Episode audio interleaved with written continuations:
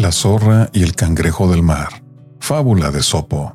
Queriendo mantener su vida solitaria, pero un poco diferente a la ya acostumbrada, salió un cangrejo del mar y se fue a vivir a la playa. Lo vio una zorra hambrienta y como no encontraba nada mejor para comer, corrió hacia él y lo capturó.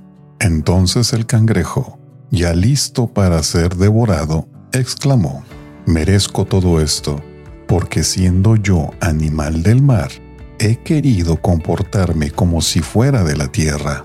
Moraleja, si intentas entrar a terrenos desconocidos, toma primero las precauciones debidas.